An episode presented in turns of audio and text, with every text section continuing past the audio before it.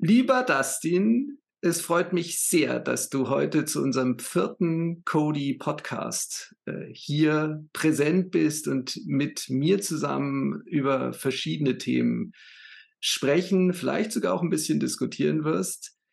Du bist ähm, ein ganz spannender Typ. Ich habe dich kennengelernt in Berlin auf einem unserer Innovation Hubs äh, du wurdest mir vom äh, Alexander Schwand empfohlen, äh, frag doch mal den Dustin. Der ist Doktor für Mathematik und Informatik und der kann Software, äh, Informatikprobleme, KI, whatever, kann er so erklären, dass man es sogar versteht als nicht äh, Naturwissenschaftler oder Mathematiker. Und das hast du gemacht, hast mich wirklich schwer beeindruckt damals in Berlin ähm, einmal thematisch, finde ich, macht ihr was ganz Spannendes mit eurer Adubite, äh, äh, mit eurem Unternehmen Adubite in der Softwareentwicklung. Das kannst du gleich selber äh, genauer erzählen.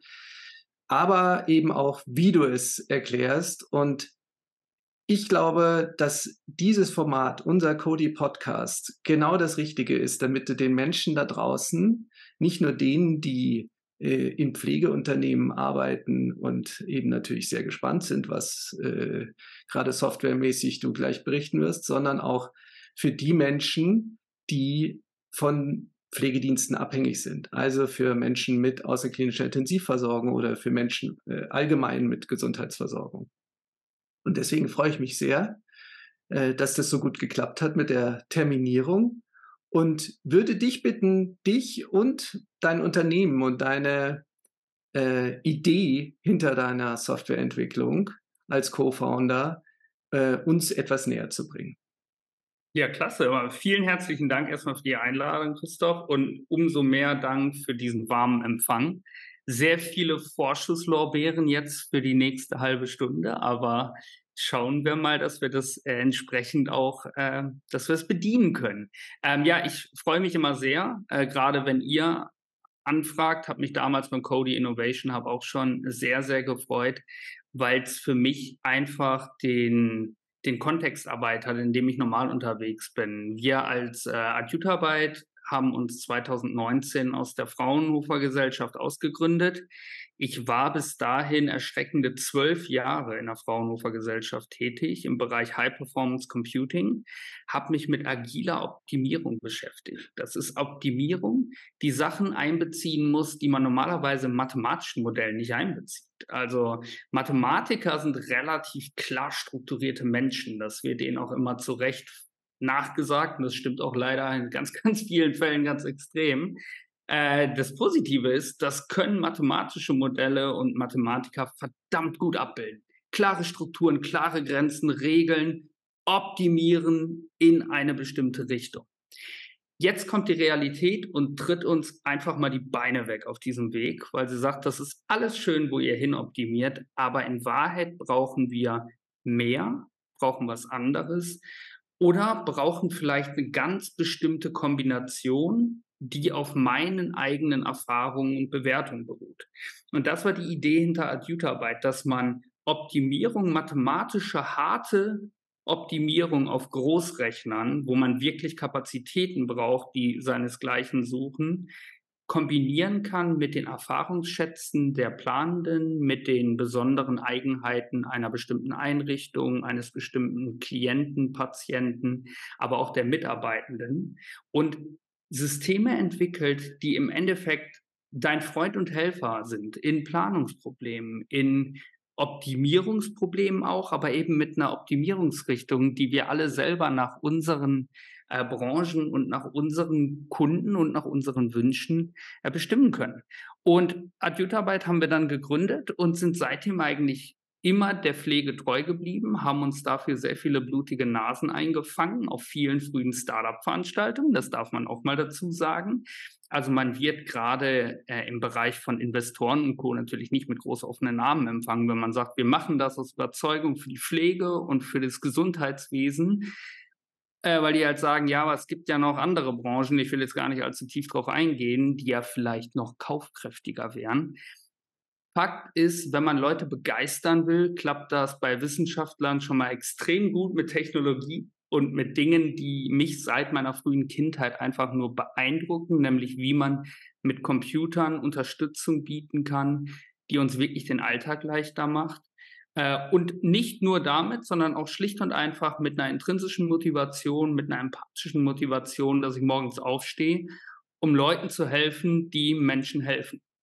Und das ist im Prinzip der Ansatz von der Tutorarbeit und den haben wir uns bis heute bewahren können und sind in verschiedensten Bereichen im Gesundheitswesen damit unterwegs. Und das machen wir eben durch Kombination von Algorithmik, von künstlicher Intelligenz und wenn man das zusammenbringt, von sehr, sehr einfach intuitiv nutzbaren Assistenzsystemen. Und wenn du auf das, auf die, auf das Thema Assistenzsysteme angehst, ihr macht ja, glaube ich, neben Assistenzsystemen auch ein Dienstplan. Äh, mhm. Optimierungssystem. Vielleicht kannst du das mal erklären, was da eure Gedanken waren, weil das ist ja so die, die Achillesferse eines äh, guten Miteinanders, sage ich immer. Ja? Wie das ist der Dienstplan geschrieben? Ähm, sind alle Wünsche äh, berücksichtigt? Sind die Leute über- oder unterfordert? Das ist ja wirklich ein, äh, ein lebendes Etwas im ständigen Prozess und hochkomplex und kompliziert. Ja, absolut. Also als das Thema Dienstplan auf uns äh, zugetragen wurde aus der stationären Pflege zuerst, aber lässt sich natürlich übertragen auf beliebige weitere, auch ähm, in, der, in der Beihilfe etc. sind wir dort schon unterwegs, ähm, haben wir recht schnell festgestellt, wie unfassbar zentral die menschlichen Akteure in diesem ganzen Op Optimierungsprozess äh, tatsächlich sind. Ähm, wir haben vorher schon Themen wie Tourenplanung behandelt und haben Tourenplanungsoptimierung relativ kernig mathematisch mit Echtzeitinformationen und künstlicher Intelligenz vom Straßennetz gekoppelt und dann allerdings auch mit lernbaren Faktoren der künstlichen Intelligenz, da sind wir aber immer noch relativ viel in den Bereichen, wo man sagen kann, hier kann ich zumindest einige Teile relativ gut beziffern. Ich kann zum Beispiel Reisezeiten mit Prognosemodellen auf Basis von Kilometern, die ich exakt berechnen kann, relativ gut abschätzen. Auch Prognosen zu verschiedenen Tageszeiten und zu verschiedenen äh, Großveranstaltungszeiten oder Tagen. Bei der Dienstplanung ist es so, dass sich alles um Menschen dreht. Also nicht mehr nur ein Teil, sondern es geht natürlich darum, dass wir sagen, wer arbeitet im Team eigentlich besonders gut mit wem zusammen. Wen verplane ich am besten zusammen, wenn ich eine Kombi aus einer examinierten erfahrenen Kraft, einer Hilfskraft brauche? Ähm, an welchen Tagen ist es für wen aber auch sozial kompatibel für seinen Arbeitsalltag ähm, und auch sein Privatleben einen bestimmten Dienst anzunehmen oder nicht? Und das ist hochgradig individuell. Also es gibt zum Beispiel ganz klassisch Menschen, die sehr, sehr gerne Nachtschichten machen, weil sie gerne in der Nacht arbeiten, weil sie vielleicht auch den Nachtzuschlag gerne dazu nehmen. Das ist nichts Verwerfliches. Das ist einfach gut, wenn man das individuell betrachtet. Und es gibt andere, die gerade ähm, Neugeborenes zu Hause haben oder ein junges Kind, die sagen, nee, nee, ich muss meine Frau unterstützen, ich muss meinen Mann unterstützen oder ich muss schlicht und einfach nachts definitiv zu Hause sein. Aber diese Individualität auf Menschenebene abzubilden, kann ich mit Software, also mit Algorithmen, wie wir es von früher kennen, wenn ich unendlich viele Daten pflege, natürlich irgendwie tun. Ich kann aber zum Beispiel mit künstlicher Intelligenz aus Dienstplänen der Vergangenheit genau diese Muster lernen. Das heißt, wenn ich einen Dienstplan gestalte für die Zukunft, habe ich gesetzliche Regelungen. Ich habe äh, generell Arbeitszeitschutzgesetz, ich muss Ruhezeiten einhalten, ich habe einen, äh, einen Monatssaldo, den ich zu erfüllen habe, ich will Überstunden abbauen. Ähm, ich habe vielleicht noch bestimmte Rahmenbedingungen, das heißt, ich habe mit Mitarbeitenden Spezialitäten abgekaspert, nämlich dass wir sagen, der montags immer frei. Und das kann der Dienstplaner dann mal alles in Einklang bringen. Und weil das noch nicht schwierig genug ist, schwirrt auf allen möglichen Stationen dieses ominöse datenschutzunkonforme Wunschbuch. Das heißt, da liegt auf Station ein Buch, in das prinzipiell viele bis jeder reingucken kann, in der personenbezogene Daten nach allen Raffinessen stehen. Meine Schwester heiratet, ich hätte gern frei. Hier kann ich nicht, ich muss zum Arzt. Wo man sich denkt, wow, wir sind so weit gekommen mit der DSGVO, aber dieses Buch liegt bis heute in den meisten Einrichtungen. Das ist nicht nur irgendwie ein Datenschutzproblem, was allerdings viele übersehen, weil oft gedacht wird, Datenschutz gilt nur für digitale Daten. Das gilt aber genauso für analoge Daten. Ähm, es ist aber auch einfach ein persönliches Empfinden, dass man vielleicht nicht unbedingt möchte, dass jeder das sehen kann. Ich möchte es aber bitte meiner Führungskraft mitteilen, dass ich an dem Tag operiert werde.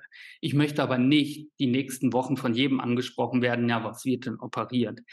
Ähm, das heißt, allein diesen Prozess jetzt schon weiterzudenken, muss ich diesen kompletten Wünsche im Kopf behalten.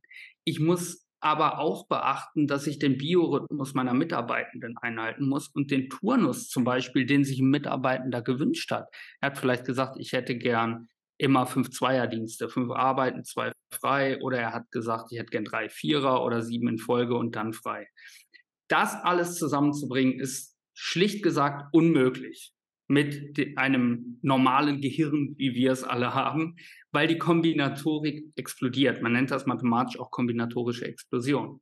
Das Coole an der Kiste ist, dass Mathematiker sich dafür Modelle ausgedacht haben, die diese Dimensionen reduzieren und viel, viel klarer durch diesen Dimensionswust gleiten können. So, jetzt denkt man sich, okay, also Algorithmen können dieses Dienstplanungsproblem lösen. Da sage ich vehement, nein, alleine können Algorithmen das nicht. Wenn wir aber Algorithmen mit der Erfahrung und der menschlichen Intelligenz der Planenden verbinden, indem sie zum Beispiel die Pläne der Vergangenheit dazu nehmen, die ein planender, ein erfahrener Planer vielleicht gemacht hat, wo Teamzusammensetzungen drinstehen, dann kann man mit KI aus diesen Mustern lernen, welche Teams ich in der KI besonders bevorzugen sollte, wenn zum Beispiel verschiedene Möglichkeiten, die Dienstzeiten und die Ruhezeiten und all dies einhalten und kann damit dann zum Beispiel besonders angenehme Dienstpläne erzeugen. Ich kann aber auch direkt weitergehen und sagen, naja, das Wunschbuch, das kann ich auch digital erfassen. Das sollte heute auch in jeder modernen Softwarelösung möglich sein. Wir klinken auch das mit in die KI und sagen der KI auf Basis der Vergangenheitsdaten, schau doch mal, wer wurde denn besonders oft Wem wurden besonders oft seine Wünsche erfüllt? Und wem wurden vielleicht besonders selten seine Wünsche erfüllt oder erfüllt? Oder auch die Frage, wer ist denn besonders oft eingesprungen im Dienstplan? Ist nämlich ein extrem wichtiger Punkt. Es gibt die klassische PDL und das will ich gar nicht irgendwie verurteilen. Man ruft als erstes denjenigen an, der ohnehin einspringt. So, das kennen wir alle aus der Pflege. Mhm. Das ist einfach für die PDL, es ist nicht fair für die Mitarbeitenden. So, und wenn wir das so machen und kein Unterstützungssystem einsetzen, ist das sehr subjektiv, weil wir sind nun mal Menschen und wir sind subjektiv. So sehr wir uns bemühen, natürlich so objektiv wie möglich zu urteilen. Äh, das heißt, diese Benachteiligung kann man dadurch loswerden, dass man sagt, liebes System, du kannst ja auf einer objektiven Basis bewerten, schlag du mir doch mal vor, welche Wünsche wären denn fair? Ein bestimmter Mitarbeiter noch überhaupt nicht berücksichtigt wurde, sich aber auch nie beschwert, weil er fürs Team arbeitet. Genauso kann man das allerdings auch nicht nur für die wirklich aktive Steuerung nutzen, sondern auch sagen, ja mein Gott, ähm, am Ende des Jahres gucken wir mal, wer ist denn wie oft eingesprungen? Wer war denn der teamorientierteste? Und dann gibt man dort zum Beispiel ein Vorzugriffsrecht bei der Urlaubsplanung. Du suchst ja als erstes deinen Urlaub aus. Du hast dich echt eingesetzt für dein Team. Ähm, sind sehr schöne Motivationen, auch nochmal in diesem System mit einzugreifen. Und jetzt merkt man auf einmal, dass eigentlich von den meisten Sachen, von denen ich spreche, wir von ganz warmen emotionalen Aspekten reden. Ja, wer hilft? Ähm, wer arbeitet im Team? Und das ist doch ehrlich gesagt genau das, warum wir alle in den Branchen arbeiten, in denen wir arbeiten. Und deswegen hat mich das so unglaublich motiviert, äh, auch in der Dienstplanung solche Algorithmen bereitzustellen, weil wir hatten vorher in der Tourenplanung hatte ich, wenn ich, wenn ich es kurz erzählen darf, eine kleine Anekdote, hatte ich so einen totalen Heureka-Moment.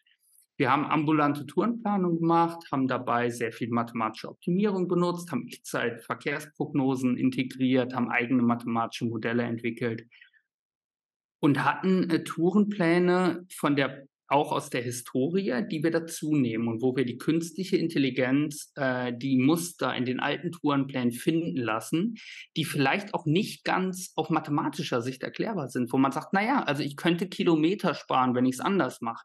Dann kommt sehr oft was, ja gut, dann werden die Zeitfenster nicht eingehalten von der Insulingabe. Das kann auch alles Mathematik. Aber es war ein Muster ganz am Anfang schon dabei, wo auch nach allen Regeln der Mathematik gesagt wurde, das macht eigentlich keinen Sinn. So, und dann haben wir damals äh, bei einer Tour, wo es immer wieder im System kam und das System quasi Alarm geschlagen hat und gesagt hat, irgendwas ist hier wirklich unnormal, sag ich mal, asymmetrisch zur Norm. Ähm, und wir wollten lernen, wie Pflegeturmplanung äh, funktioniert idealerweise. Haben wir die PDL angerufen, haben gefragt, was ist da los? Warum ist immer dieser eine Einsatz, das war nämlich prägnant, bei einer ganz bestimmten Mitarbeitenden?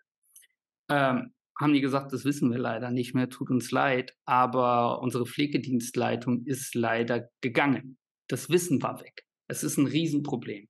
Das Fachwissen unserer Mitarbeitenden ist Gold für uns und das soll auch bitte so bleiben. Aber es darf nicht von heute auf morgen alles stehen und liegen bleiben, weil jetzt zum Beispiel jemand das Unternehmen verlässt. Naja, wir haben gedacht, wir forschen weiter. Wir haben gedacht, können wir denn die Klientin anrufen? Wir waren noch sehr früh in der Pflege, das muss ich sagen. Da wurde uns recht äh, früh gesagt, nein, nein, also so geht das nicht. Ähm, aber wir dürften die Tochter anrufen. Die kümmert sich darum. Dann haben wir die Tochter angerufen und haben gesagt, hören Sie mal, wir, wir stehen wie Ochs vom Wald. Wir wissen nicht, warum immer wieder der Einsatz bei ihrer Mutter auf diese Mitarbeiterin äh, zugewiesen wurde. Und dann sagt sie, ach, das ist ganz einfach. Das kann ich Ihnen ganz schnell begründen. Wir hatten da eine Absprache mit dem Pflegedienst, weil meine Mutter hat in ihrem Zimmer ein Klavier stehen. Und die Mitarbeiterin, die zugewiesen wurde, war die einzige im Dienst, die Klavier spielen konnte. Und die hatten die Absprache, dass wenn halt die, der Pflegedienst vorbeikommt, dann wird der Mutter für eine Minute, für zwei Minuten was auf dem Klavier vorgespielt. Und dann war für diese Frau die Welt in Döschen. Das hat einen Mehrwert der ist nicht mit Kilometern aufzuwiegen, was wir hier äh, den Leuten mitgeben können. Und das war allerdings ein Wert, den wir auf mathematischer Ebene nirgends finden konnten. Das wäre nicht möglich gewesen. Und das hat mir damals, war das mein Heureka-Moment, der mir gezeigt hat, diese Mustererkennung, die künstliche Intelligenz kann. Denn das ist im Wesentlichen künstliche Intelligenz. Wir können auf historischen Daten, auf mathematischen Abbildungen Muster erkennen. Ähm, und aus diesen Daten lernen, er hat mich motiviert, einfach weiter in dem Bereich zu bleiben.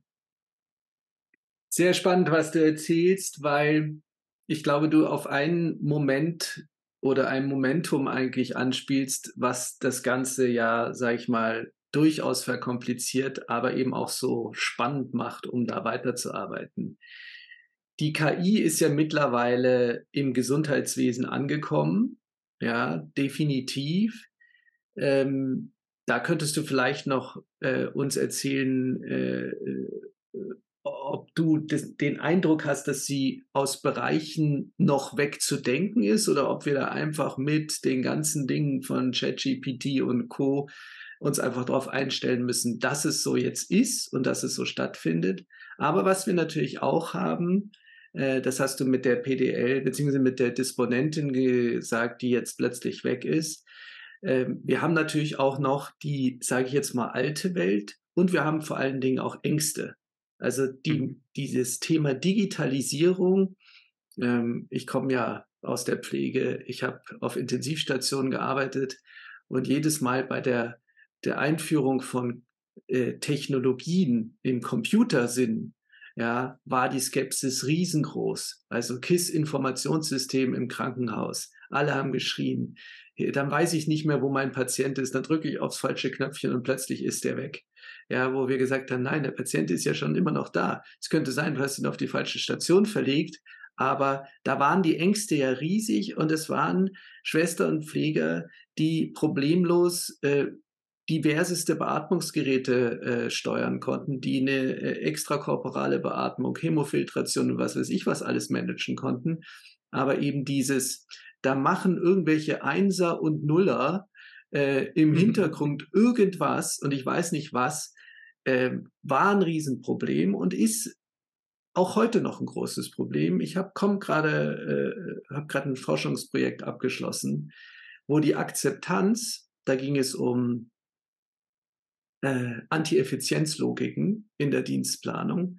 Ja, und wir haben eine App entwickelt, wo Sympathien zwischen den Mitarbeitern und zwischen Mitarbeitern und Klienten erfasst werden sollten über eine App, um die wiederum äh, ähm, in die Dienstplanung einfließen zu lassen, als Vorschläge, wer denn mit wem am besten zusammenpasst.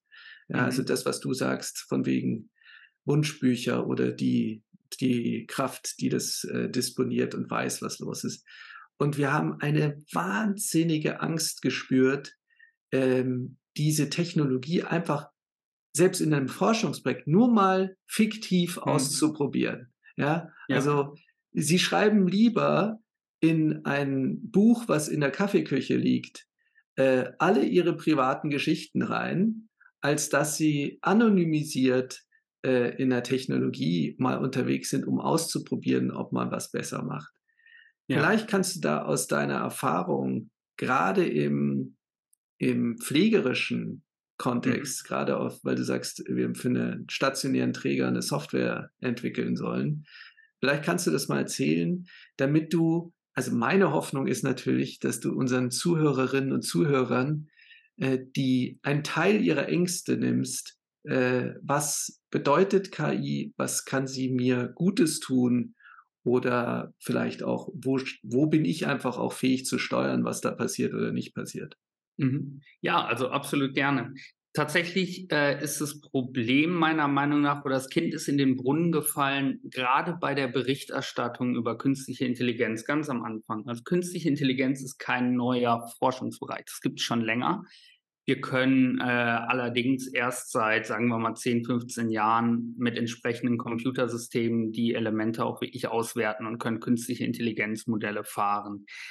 So, worüber wurde aber berichtet? Es wurde nie darüber berichtet, was Möglichkeiten sind, wo uns das Ganze entlastet, wie künstliche Intelligenz uns helfen kann, sondern es wurde insbesondere in Kinofilmen über Dystopien berichtet, wie irgendwie Roboter die Weltherrschaft übernehmen, über die ich persönlich erstmal schmunzele. Ähm, nichtsdestotrotz ist es so, dass man die Ängste der Leute und Menschen natürlich auch ernst nehmen muss und dass in bestimmten Bereichen auch wahre Funken dran sind. Wir sollten niemals künstliche Intelligenzsysteme meiner Meinung nach Entscheidungen treffen lassen, die für uns nachher einen persönlich starken Impact haben könnten. Ähm, Beispiel aus der Pflege. Ich werde niemals eine künstliche Intelligenz entscheiden lassen, auf Basis von äh, vergangenen Tourendaten, dass die Insulingabe jetzt von der Pflegehilfskraft gemacht wird. Das mag sein. Das mag sein, dass sechs Wochen lang jemand vollständig geschlafen hat oder falsch dokumentiert hat. Würde ich jetzt nur künstliche Intelligenz benutzen, würden wir sagen, na gut, dann macht das halt die Pflegehilfskraft und gibt mal Insulin. Nie im Leben. Das würden wir auch nie im Leben in Systeme einbauen. Das heißt, das sind Sachen, die kann man stark von außen steuern. Wo künstliche Intelligenz den eigentlichen Mehrwert stiftet, ist eigentlich genau der Punkt, wie ich zu dem Thema, also zur Algorithmik gekommen bin und auch ähm, zum Thema künstliche Intelligenz. Das ist nämlich Muster zu erkennen, die ich einfach nicht mehr überblicken kann. Beispiel. Wir haben in den Stammdaten oder in den Einsatzdaten in einer ambulanten Tourenplanung zum Beispiel äh, eine Wunschzeit oder eine Einsatzzeit vorgegebene Planzeit, eine sogenannte. Ja? Wir besuchen die Patienten gegen 8 Uhr. So, diese Zeiten werden einmal am Anfang eingegeben, dann kriegen wir neue Klienten dazu, es wächst immer mehr und man merkt irgendwann dieses System, es passt einfach nicht mehr. Die Zeiten stimmen nicht, aber es ist auch sehr, sehr schwer, das zu pflegen. Für mich persönlich ist es genial, wenn künstliche Intelligenz auf die Gefahrentouren der Vergangenheit gucken kann und mir als Planungskraft vorschlagen kann, ey, hör mal, folgende Einsätze weichen sehr stark ab, was die Zeit angeht von der Planungszeit. Wir würden folgendes Zeitfenster vorschlagen, in den Stammdaten anzupassen, weil wir in den vergangenen Mustern sehen, auf anonymen Daten, dass das eigentlich mehr Sinn macht. Dadurch wird deine Planung verlässlicher und effizienter das sind so Sachen, wo ich sage, boah, wenn künstliche Intelligenz mir so eine Arbeit abnimmt, also Datenhaltung, wunderbar. Ein zweiter ganz großer Punkt, wo ich künstliche Intelligenz wahnsinnig schätze, ist, wenn es mir Sicherheit gibt als zweite Meinung zu meiner eigenen Meinung. Das ist in Assistenzsystemen, so wie ich das auch bei uns benenne, weil ich so sehe, ähm, halt der elementare Punkt. Man kann das Ganze auch vollautomatisiert nutzen. Ich empfehle es nur nicht. Ähm, in Assistenzsystemen sehe ich das halt so, dass ich eine Meinung kriege, einen Vorschlag, zum Beispiel für einen Tourenplan, weil mir fünf Minuten vor der Tour ein Mitarbeitender abgesagt hat. Ist krank. Gut, passiert. Was mache ich jetzt? Ich kann eine Springerkraft für die Tour finden, ja, aber Die Realität zeigt uns, das finden wir nicht. Also muss ich diese Einsätze jetzt innerhalb weniger Minuten auf meine ganzen Mitarbeitenden verteilen, die aber alle unterwegs sind, die hoffentlich ein mobiles Endgerät haben, auf dem sie die Tourenplanung haben, sodass ich, wenn ich den Plan in fünf Minuten umstricken könnte, meine Mitarbeitenden digital die neuen Touren fahren könnten. Das schaffe ich als Mensch nicht in fünf Minuten. Mit dem System aber eben schon und berücksichtige dabei die Präferenzen, welcher Klient kennt welchen Mitarbeitenden, wer kann die natürlich die Qualifikationsanforderungen erfüllen. Und damit nimmt mir künstliche Intelligenz in fast allen Kontexten, wo ich unterwegs bin, unfassbar den Stress und die Angst davor, okay, was, wenn es brenzlig wird? Weil wenn alles glatt läuft, wir immer die gleichen Einsatztypen haben, wir immer die gleichen Mitarbeitenden haben, die jemand krank wird, meine Klienten für immer da sind, dann kann ich auch mit klassischen Tourenplanungsmethoden und Dienstplanungsmethoden ganz okay arbeiten. Aber die Realität ist einfach eine andere. Es ändert sich ständig. Und ich habe mir als Kind immer tatsächlich Assistenzsysteme programmiert, um Aufgaben, wo ich Ängste und Risiken gesehen habe, äh, unterstützen zu lassen. Beispiel Mathe-Hausaufgaben. Ich habe mir, das ist jetzt keine klassische künstliche Intelligenz, sondern ist ein Algorithmensystem, ja, aber trotzdem Algorithmensystem gemacht, was mir meine Kurvendiskussion in der Schule auch berechnet hat, mir die Nullstellen, die Wendepunkte angegeben hat. Äh, wohlgemerkt nicht, weil ich schlecht in Mathe war. Das kann ich tatsächlich äh, belegen. Da war ich gar nicht mal so schlecht, sonst hätte ich wohl auch nicht Mathe studiert und promoviert. Ähm, aber tatsächlich, damit ich am Ende, wenn ich fertig bin, nochmal sehen kann, okay, stimmen die Werte, ja? Und das System hat mir nicht gesagt, wie ich da hinkomme. Da war, wusste ich schon selber im Endeffekt. Das ist deutlich schwieriger zu programmieren. Mhm. Aber zu programmieren, dass man das überprüft, war relativ einfach. Und das hat mir dann die Sicherheit gegeben, ich kann morgen in die Schule gehen, ich kann meine Hausaufgaben abgeben und ganz ehrlich, ich weiß, da kriege ich volle Punktzahl, weil das stimmt alles komplett. Und diese Sicherheit in den Alltag, in der Pflege, in welchem Bereich auch immer zu bringen, ist uns halt ein sehr großes Anliegen und ist auch die Rückmeldung der Leute, die unsere Systeme benutzen, was mittlerweile mehrere hundert allein in der Pflege, mehrere hundert Dienste im ambulanten Bereich sind, ähm, was denen den ganz großen Mehrwert liefert. Neben der Zeitersparnis natürlich und neben auch ein bisschen effizienteren Touren, wenn man die Mathematik mal mitspielen lässt. Also eigentlich ein Add-on. Ja, ein, ja, eine, eine äh, Ergänzung in der täglichen Arbeit, weil natürlich da auch Arbeitsplätze dranhängen und äh, die Leute natürlich auch Angst davor haben, dass jetzt in dieser ganzen Diskussion ChatGPT und Co. Äh, man wegrationalisiert wird, weil man keine Fachleute mehr dafür braucht, sondern weil es mhm. eben ein, ein Bot machen kann. Oder das, das, wird auch so schnell gar nicht passieren können, weil wir zum einen überhaupt nicht äh, Algorithmen nicht Haftpflicht versichern können, wenn sie sich mal fehlentscheiden. Und zum anderen wir uns das niemals wegnehmen lassen sollten. KI soll nur die Dinge übernehmen, die wir gerne abgeben wollen. Ja, also einen Tourenplan Sudoku morgens lösen oder am Abend Stunden verbringen äh, und dann sich trotzdem noch den Unmut der Mitarbeitenden anzuhören. Dienstpläne schreiben, wo am Ende doch ja jeder unzufrieden ist, weil wir alle ja immer an der längsten Kasse im Supermarkt stehen. Das kennen wir, glaube ich, auch selber. Wir sind doch immer auf der falschen Spur im Stau. Das ist einfach sehr subjektiv.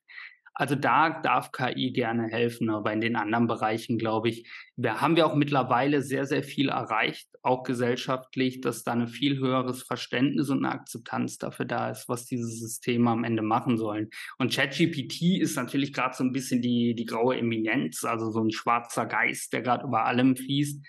Ähm, das liegt allerdings auch wieder ein Großteil an der Berichterstattung. Also ChatGPT äh, ist ja im Endeffekt, wenn man es mal runterbricht, ist ein Large Language Model, kann also Sprache einlesen, kann auf Sprache Sprachgraphen aufbauen, baut daraus bestimmte Large Language Models und kann darauf Auswertungen machen. So, wenn man das mal ausprobiert hat, stellt man fest, okay, das ist irgendwie wie extrem verschachteltes Googlen, zusammenführen, kürzen, erweitern das kann man auch manuell machen. Das ist kein Hexenwerk, weil anderes Wissen als das Internet hat ChatGPT auch nicht. Mhm. Ähm, insofern wird das, glaube ich, keine Arbeitsplätze wegrationalisieren, äh, genauso wie wir durch die Tourenplanung nicht einen Tourenplaner arbeitslos machen. Aber das Schöne ist, Leute, die in die Pflege gegangen sind für die Pflege, können sich auf einmal wieder um Pflege kümmern, können mit Menschen interagieren, können sich um Menschen sorgen, also können Fürsorge zeigen. Und das ist was, zum Glück, da sind wir Menschen gut drin. Und das wird uns KI auf gar keinen Fall jemals abnehmen. Meine persönliche Meinung. Ja, und es ist ja auch vor allen Dingen, ähm, fand ich oder finde ich, gerade die Möglichkeit, Dinge auch im zwischenmenschlichen Kontext, also Pflege ist ja Beziehungsarbeit. Das macht es ja auf der einen Seite unglaublich wertstiftend, aber auf der anderen Seite natürlich auch kompliziert, weil in mhm. dieser engen Beziehung, die ja bis hin zum körperlichen Kontakt äh, geht, äh, sag ich mal, Sym- und Antipathien äh, wirklich verheerend sein können. Und die Möglichkeit zu nutzen, das eben voll anonymisiert äh, in Systeme einfließen zu lassen und dadurch äh, Dienstplanung oder überhaupt Planung äh, zu optimieren, indem, ich sage jetzt mal, gewisse Charaktere nicht mehr aufeinandertreffen, reduziert ja Krankheitsquoten und Fluktuationen in Unternehmen. Und mhm. deswegen äh, finde ich das eigentlich eine ganz spannende Sache. Ähm, und lustig finde ich auf der anderen Seite, dass Pflege äh, oder die allermeisten Menschen, die gepflegt werden und pflegen, sind ja in den sozialen Netzwerken unglaublich aktiv. Mhm. Ja, also ich sage immer, da gibt es fast keinen, der nicht in Facebook ist. Und äh, da wird gepostet, was das Zeug hält. Ja? Aber wenn man anonymisiert Informationen bereitstellen soll in Systemen, mhm. hat man größte Angst, das zu tun und beruft sich immer sofort auf die DSGVO. Äh, mhm. Und damit komme ich zu meinem äh, Lieblingspunkt im Rahmen der, sage ich jetzt mal, Digitalisierung und auch der, äh, auch natürlich von künstlicher Intelligenz. Was würdest du sagen, äh, aktuell in Deutschland, äh, auch zum Thema DSGVO und auch im Hinblick auf natürlich nächste Stufen von KI, also Gen KI äh, als, als weiteres Level äh, künstlicher Intelligenz?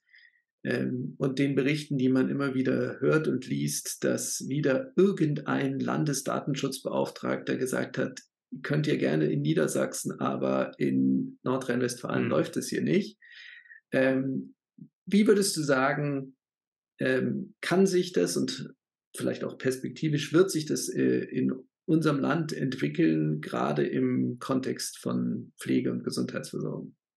Ja, also wir sind natürlich in der Pflege, im Gesundheitswesen in einer sehr speziellen Nische, auch mit sehr sensiblen personenbezogenen Daten äh, vertraut.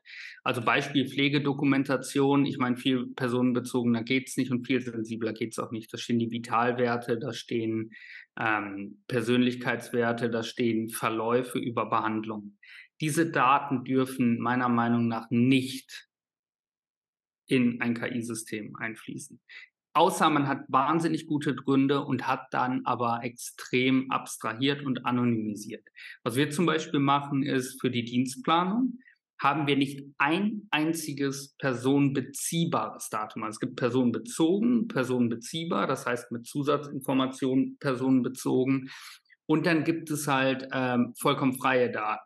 Und wir bilden alles, was wir machen, auf jedes Mal andere äh, Pseudonyme ab, sagt man, also auf numerische Werte, die selbst wenn man sie abgreift, keine Informationen, keinen Rückschluss auf irgendeine Person geben. Ähm, wenn man das macht, hat man im Endeffekt ähm, alle Regeln der DSGVO mehr als erfüllt und braucht nicht mal einen Datenverarbeitungsvertrag halt schließen darüber. Also man muss im Prinzip nicht mal darüber informieren, tun wir trotzdem. Ähm, ich glaube, dass das der Goldstandard ist. Man muss allerdings auch fair sein. Das geht nicht in allen Bereichen. Es gibt Behandlungen, es gibt Dinge, die ich vornehme in der Pflege. Da muss ich natürlich personenbezogene Daten kommunizieren. Zum Beispiel im Messenger zwischen dem Arzt und dem Patienten, weil der ja auch an der ganzen Kommunikation teilnehmen soll. Oder wir haben das, wenn unser Dienstplanungssystem integriert ist mit einem Connect-System dass wir die Angehörigen mit einbinden können für die Planung, ähm, dann muss ich personenbezogene Daten kommunizieren können. Das ist alles aber gar nicht so wild. Also wir haben in Deutschland meiner Meinung nach am Anfang nicht den besten Start gehabt mit der DSGVO, sagen wir es mal so. Es wurde nachgebessert und der aktuelle Zustand ist, finde ich, nicht so schlimm, wie er in vielen Bereichen dargestellt wird. Wozu die DSGVO nämlich führt, ist, dass Leute sich mal endlich mit Datenschutz beschäftigen. Und Datenschutz heißt nicht, ich mache ein eigenes Netzwerk und schließe die Kellertür ab. Das ist nicht Datenschutz, sondern man kann mit Daten vernünftig Datenschutz betreiben. Man sollte immer Datenminimalität betreiben. Und ich glaube eigentlich, dass es bis auf die nervigen Banner auf Webseiten, wo ich wieder bestätigen muss, auf Kekse gespeichert werden oder nicht, äh, geht es eigentlich den meisten gar nicht mehr so auf den Senkel. Wobei auch da man sagen muss, dass zum Beispiel gerade dieses Cookie-Thematik natürlich auch wieder eine völlig fehlgeleitete Aufklärung ist, weil die meisten wissen ja gar nicht, was Cookie bedeutet, dass das eine Information auf dem eigenen Rechner ist, die einfach nur hier gespeichert wird, damit, wenn ich das nächste Mal komme, ich ein besseres ähm, einen besseren Flow durch die Website bekomme, ist eigentlich was Hochpositives. Und viele Cookies kann man guten Herzens zulassen. Ja, ich muss nicht haben, dass der meine Nutzungszeit und dass der meine Geokoordinate trackt, aber dass der sich merkt, welche Sprache ich auf der Seite ausgewählt habe, finde ich persönlich ziemlich gut. Dann bräuchte ich beim nächsten Mal nicht wieder die Sprache ändern. Ähm, und ich glaube, wenn wir dahin kommen, dass wir die breite Gesellschaft da auch ähm, einfach für ja, aware machen können. Also wirklich die Leute, die Leuten klar machen können, warum das sinnvoll ist. Dann haben wir einen großen Schritt geschafft. Und bei der DSGVO bin ich der Meinung, dass wir da ganz gut dabei sind. Ähm, tatsächlich ist ein größeres Problem die Schwierigkeit der Kommunikation zwischen EU und US. Also wir haben den US Cloud Act, wir haben den Patriot Act, die das irgendwie reglementieren und regeln, aber leider nicht einheitlich. Das ist mein persönlich größter Wunsch, dass wir hier endlich ein gemeinsames Abkommen bekommen weil wir natürlich für bestimmte Services und für bestimmte Dinge, die wir anbieten könnten, tatsächlich auch über einen Teich kommunizieren dürfen sollten nach allen Regeln des Datenschutzes. Aber ich bin tatsächlich nicht so ein Pessimist. Ich bin eher immer auf dem, lass es uns anpacken. Und ähm, weiß, wer, wer nichts macht, macht auch nichts falsch. Und die DSGVO hat da einige Klopper gerissen. Aber was ich ganz positiv finde, was ich im Moment feststelle, weil ich eigentlich jede Woche mit, mit Pflegediensten, mit Betreuungseinrichtungen, mit Jugend, Jugendhilfeeinrichtungen rede, feststelle, dass es in der Gesellschaft aber ankommt und dass mehr und mehr Menschen verstehen, hey, das kann mir richtig helfen. Ja, total. Ich glaube auch, dass es ein Prozess ist und ich glaube, das Kunststück ist eigentlich immer, wie gehe ich mit einer Technologie oder mit einem Produkt oder whatever, wie gehe ich damit um? Ja. Also per se ist das, äh, glaube ich, nicht verkehrt. Mein Lieblingsbeispiel zum Einsatz von KI ist immer Medikamentenunverträglichkeiten. Ja, mhm. In Deutschland sterben jedes Jahr 56.000 Menschen daran, dass äh, sie verschieden oder falsche Medikamente kombiniert haben. Also eine große Anzahl an Menschen. Und das könnte man natürlich hervorragend über ein KI-System auf einer auf einer, äh, äh, sag ich mal, mit einer Patientenkarte, wo klar ist, es ist hinterlegt, was nehme ich denn schon alles? Und wenn es bei der Apotheke ich mir meine Medis abhole, geht sofort die rote Laterne an und das heißt, nee, das dürfen wir ihnen gar nicht geben, weil sich das nicht verträgt. Ähm, ich glaube, Fall. wir sind auf dem Weg. Ich meine, Deutschland hat ja auch so seine besonderen Qualitäten, dass wir sehr lange, sehr gerne, sehr viel diskutieren, bis wir irgendeine Entscheidung treffen. Sehr ähm, ordentlich sind, wolltest du eigentlich sagen. Sehr, sehr ordentlich, und gewissenhaft. Ja, überordentlich und übergewissenhaft. ähm, aber trotzdem Innovationen, ihr habt das gezeigt, äh, voranbringen, sehr erfolgreich voranbringen. Ähm, und äh, das ist natürlich einfach ein, ein, ein sehr spannender Weg. Ja, ich war beeindruckt über die DEMEA große Digitalmesse äh, in Berlin zum Digital äh, Healthcare-Bereich. Äh, über 700 Aussteller waren da dieses Jahr, wo ich gedacht habe, wow, wo kommen die alle her? Und ein ganz großer Teil natürlich Startup-Unternehmen, die gesagt haben, ey, wir haben eine kleine Lösung, aber vielleicht können wir da in diesen riesen Kosmos mit hineinkommen damit. Insofern, ähm, ja, eine spannende Veränderung, äh, die eigentlich Laune macht, weil sie, äh, wie du gesagt hast, äh, das Leben eigentlich optimieren kann. Ja, und für mhm. Menschen, die gerne optimiert arbeiten, damit sie mehr Zeit für andere Dinge haben, ist es sicherlich nicht verkehrt. Ja, und ich kann das also gerne auch äh, den anderen Startups da draußen noch mitgeben. Wir sind den Weg ja schon vor vielen Jahren gestartet. Also ernsthaft, Gesundheitswesen, Pflege ist sexy. Das macht Bock. Ihr steht morgens auf und wisst, warum ihr macht, was ihr macht. Und allein das will ich nicht mehr missen im Leben. Und ich kann wirklich nur motivieren. Plus die Unternehmen in der Pflege, im Gesundheitswesen allgemein sind, weiß Gott, nicht digital ängstlicher als andere Branchen. Ganz im Gegenteil. Wir sind in der Pflege, wir sind im Gesundheitswesen meiner Meinung nach an vielen Stellen deutlich weiter als die Industrie, wie man da draußen ja gerne sagt. Also kann ich nur zu motivieren, bin ich genau deiner Meinung. Demea war ein Wahnsinn dieses Jahr. Parallel dazu war die Altenpflegemesse, wo auch sehr, sehr viel digitale Innovation gezeigt wurde. Ist wirklich eine spannende Zeit für uns. Ja, super. Damit hast du eigentlich, ich wollte dich noch bitten, ein Abschlusswort zu sagen, aber ich würde es gerne mit deinem, mit deinem Statement ähm, auch so beenden. Ja, das ist ähm, ein spannendes Thema. Ähm, möchte mich ganz herzlich bei dir bedanken. Das sind, dass du dir die Zeit genommen hast, uns zu berichten und bin mir 100% sicher, dass wir dich, ob als Podcast oder in Live, noch ein paar Mal hören werden, ähm, weil wir einfach am Anfang von einer äh, spannenden Entwicklung sind und da gibt es sicherlich noch viel zu berichten. Vielen ja, Dank, sehr, dass sehr du gerne. da warst. Ja, sehr gerne. War mir eine Freude, war mir ein Fest ähm, und sag gerne Bescheid. Ich komme gerne wieder. Es ist mir echt eine Freude, weil es wirklich ein Herzensthema ist, äh, hier auch bei Cody zu berichten und vielleicht auch noch viel, viel mehr Menschen zu motivieren, in unserem Bereich einzutauchen. Und für euch einfach macht weiter so. Ist immer spannend zu hören. Danke.